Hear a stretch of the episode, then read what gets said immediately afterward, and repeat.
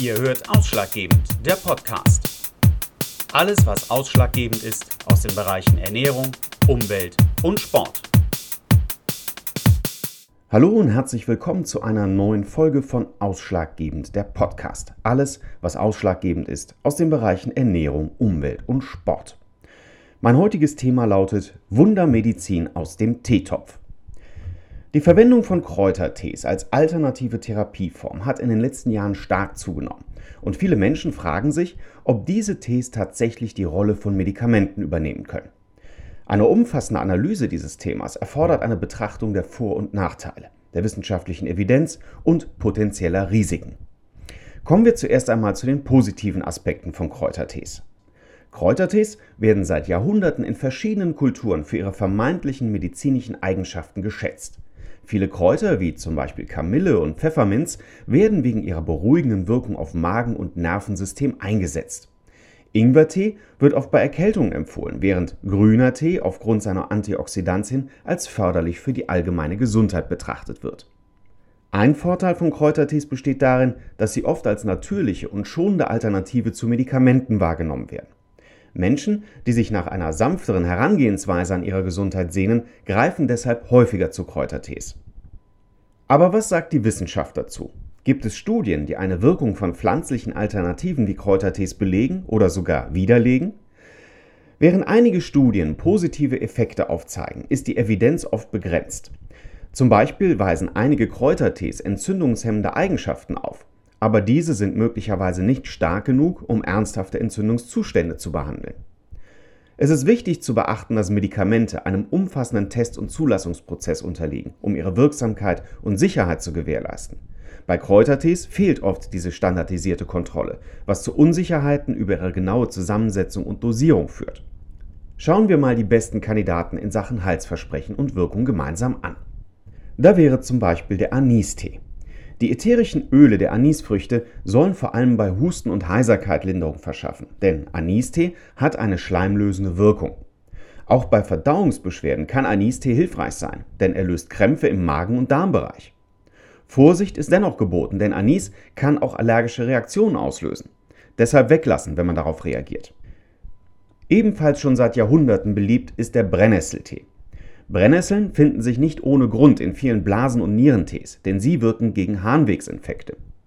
Durch den hohen Vitamin- und Mineralstoffgehalt können sie auch rheumatische Beschwerden und Gicht lindern. Die wasserausschwemmenden und schmerzlindernden Eigenschaften kommen ihr dabei zugute. Finger weg vom Brennnesseltee gilt aber für alle mit Wassereinlagerungen, also Ödemen. Sie sind meist Resultat von einer eingeschränkten Nierenfunktion oder einer Herzinsuffizienz. Für Kinder und Schwangere gilt ebenfalls besser auf Brennnesseltee verzichten, denn hier liegen nahezu keine Erfahrungswerte oder Untersuchungen vor. Ähnlich wie Anis wirkt auch Fenchel auf unseren Körper. Die Fenchelsamen enthalten viele wertvolle ätherische Öle, die bei Verdauungsbeschwerden, leichten Magen-Darm-Krämpfen, Völlegefühl oder Blähungen helfen können. Auch bei Erkältungen hilft Fenchel beispielsweise in Fenchelhonig gegen Halsschmerzen. Allergiker sollten aber besonders vorsichtig beim Fenchelkonsum sein. Gerade bei Allergien gegen Doldenblütler sowie Pollenallergien lieber auf Fenchel verzichten. Bei einer bereits attestierten Sellerieallergie droht zusätzlich eine allergische Kreuzreaktion. Das Goldrutenkraut kennen wahrscheinlich nur wenige. Als Tee zubereitet hat es eine stark harntreibende Wirkung, was gerade bei Nierenstein und Nierengrieß oft gute Erfolge gezeigt hat. Neben der ausschwemmenden Wirkung ist Goldrutenkraut entzündungshemmend und schmerzlindernd. Ähnlich wie beim Brennnesseltee sollten Menschen mit Ödem jedoch auf Goldrutenkraut verzichten. Auch für Pollenallergiker erhöht sich das Risiko von allergischen Beschwerden. Lavendel kennen wir alle als Duftöl oder kleine Lavendelsäckchen, die uns beim Einschlafen helfen sollen. Aber auch als Tee zubereitet hilft Lavendel bei Unruhe, Einschlafproblemen, Oberbauchbeschwerden, Blähungen und Reizdarmsyndrom. Selbst bei chronischen Angstzuständen kann der Tee die Symptome lindern. Nebenwirkungen von Lavendeltee sind bislang nicht bekannt. Dass es oft die ätherischen Öle in den Pflanzen sind, die für uns besonders hilfreich sein können, zeigt auch der Thymian. Ein Aufguss aus Thymian wirkt schleim- wie krampflösend und zusätzlich noch antimikrobiell. Heilpraktiker empfehlen ihn besonders häufig bei Bronchitis und Keuchhusten. In seltenen Fällen ist bei Überempfindlichkeit gegen Thymian von Luftnot zu lesen. Schwangere sollten unbedingt vorher mit dem eigenen Arzt sprechen, ob Thymiantee für sie empfehlenswert sein kann. Und schon kommen wir beim Z wie Zitronenmelisse an. Ein Aufguss kann bei nervositätsbedingten Einschlafstörungen und Magen-Darm-Beschwerden helfen. Zitronenmelisse wirkt beruhigend und krampflösend, ohne dabei bekannte Nebenwirkungen zu haben. Manche Kräuter, so hast du jetzt gehört, können unangenehme Nebenwirkungen entwickeln. Sie können sogar mit bestimmten Medikamenten interagieren, was zu unerwünschten Behandlungseffekten führen kann. Es ist daher entscheidend, dass du, wenn du Kräutertees als alternative Therapie in Betracht ziehst, dies immer mit deinem Arzt besprichst. Dieser kann individuelle Risikofaktoren und mögliche Wechselwirkungen mit anderen Medikamenten berücksichtigen und auf mögliche Probleme hinweisen. Insgesamt lässt sich sagen, dass Kräutertees eine interessante Ergänzung zu einer gesunden Lebensweise sein können.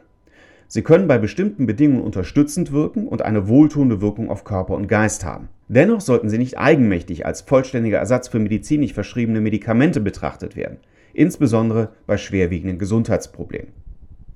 Das war mal wieder einiges an Informationen und ich fasse dir die drei wichtigsten Fakten der heutigen Folge an dieser Stelle noch einmal kurz zusammen. Erstens, Teezubereitungen aus Kräutern können medizinisch wirksam sein. Zweitens, Kräutertees sollten bei Vorerkrankungen immer mit dem Arzt abgesprochen werden, da es zu unerwünschten Wechselwirkungen kommen kann. Und drittens, Kräutertees helfen sehr gut präventiv, sollen aber nie als Medikament oder anstelle eines verschriebenen Medikaments eingesetzt werden. Das war es auch für diese Folge schon wieder. Ich hoffe, du konntest für dich ein paar hilfreiche Informationen rausholen. Weiterführende Links und Informationen zum Thema findest du auf meiner Website www.ausschlaggebend.com direkt unter der Folge. Die nächste Folge trägt den Titel Messwert Herzfrequenz Variabilität. Darin schauen wir uns gemeinsam einmal an, was dieser Wert deiner Sportuhr bedeutet, was er mit Stress zu tun hat und wie du gezielt damit trainieren kannst. Ich freue mich, wenn du dann wieder mit dabei bist. Bis dahin, bleib gesund, dein Ausschlaggebend.